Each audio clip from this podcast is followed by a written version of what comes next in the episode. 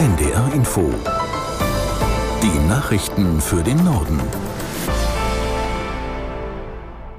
Um 7 Uhr mit Claudia Drews. Nach den Meldungen folgt eine Unwetter- und Sturmflutwarnung für die Küsten. Die erwartete Bodenoffensive Israels im Gazastreifen steht möglicherweise kurz bevor. Ministerpräsident Netanyahu und Verteidigungsminister Galant sind gestern Abend ins Grenzgebiet gereist und haben die Truppen auf den Kampf eingestimmt. Aus Tel Aviv, Julio Secador. Wörtlich sagte Galant dabei, wer immer Gaza jetzt aus der Ferne sieht, wird es von innen zu sehen bekommen, das verspreche ich euch.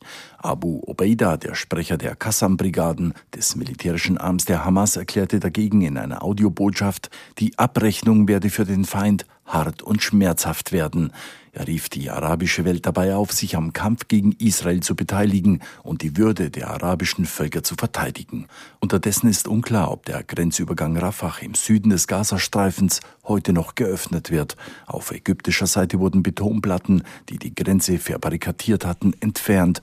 Eine offizielle Bestätigung, dass die Hilfslieferungen heute noch starten, um Hunderttausende Flüchtlinge im Süden des Gazastreifens mit Nahrung, Wasser und Medikamenten zu versorgen, diese Bestätigung gibt es nicht.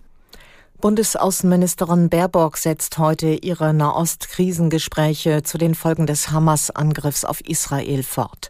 Am Vormittag reist die Grünen-Politikerin zunächst nach Israel. Am Nachmittag sind dann Gespräche in der libanesischen Hauptstadt Beirut geplant.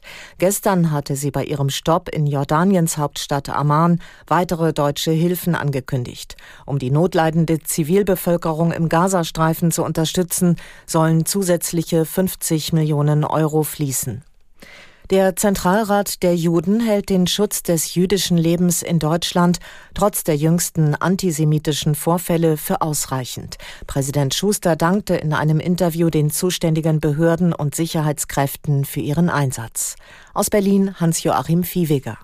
Es sei zwar, so Schuster, grundsätzlich zu bedauern, dass jüdische Einrichtungen in Deutschland von der Polizei geschützt werden müssten. Der Polizeischutz spreche aber auch dafür, dass alles Menschenmögliche getan wird, um Juden ein sicheres Leben zu ermöglichen. Das Gegenteil wäre schlimmer, fügte Schuster in einem Gespräch mit dem Redaktionsnetzwerk Deutschland an. Nach dem Terrorangriff der Hamas auf Israel war es zu verschiedenen antisemitischen Vorfällen gekommen. So warfen Unbekannte in der Nacht zu Mittwoch zwei Molotow-Cocktails in Richtung eines von Objektschützern bewachten jüdischen Gemeindezentrums in Berlin. Bei pro-palästinensischen Demonstrationen waren anti-israelische Parolen skandiert worden. Die NATO verstärkt ihre Patrouillen in der Ostsee. Hintergrund ist die Beschädigung einer weiteren Erdgaspipeline. Nach Angaben des Militärbündnisses sind zusätzliche Überwachungs- und Aufklärungsflüge vorgesehen. Außerdem werde eine Flotte von vier NATO-Minensuchbooten in das Gebiet entsandt. Die Gaspipeline zwischen Finnland und Estland wurde vor einer Woche stillgelegt, nachdem ein Leck entdeckt worden war. Die Ursache des Vorfalls ist bislang nicht geklärt. Ab heute Nachmittag dürfen auch private Besucher und Besucherinnen auf die Frankfurter Buchmesse. Um 14 Uhr öffnet die Messe für alle. Sie geht dann noch bis Sonntagnachmittag. Katinka Mumme in Frankfurt am Main berichtet, was die Besucher erwartet.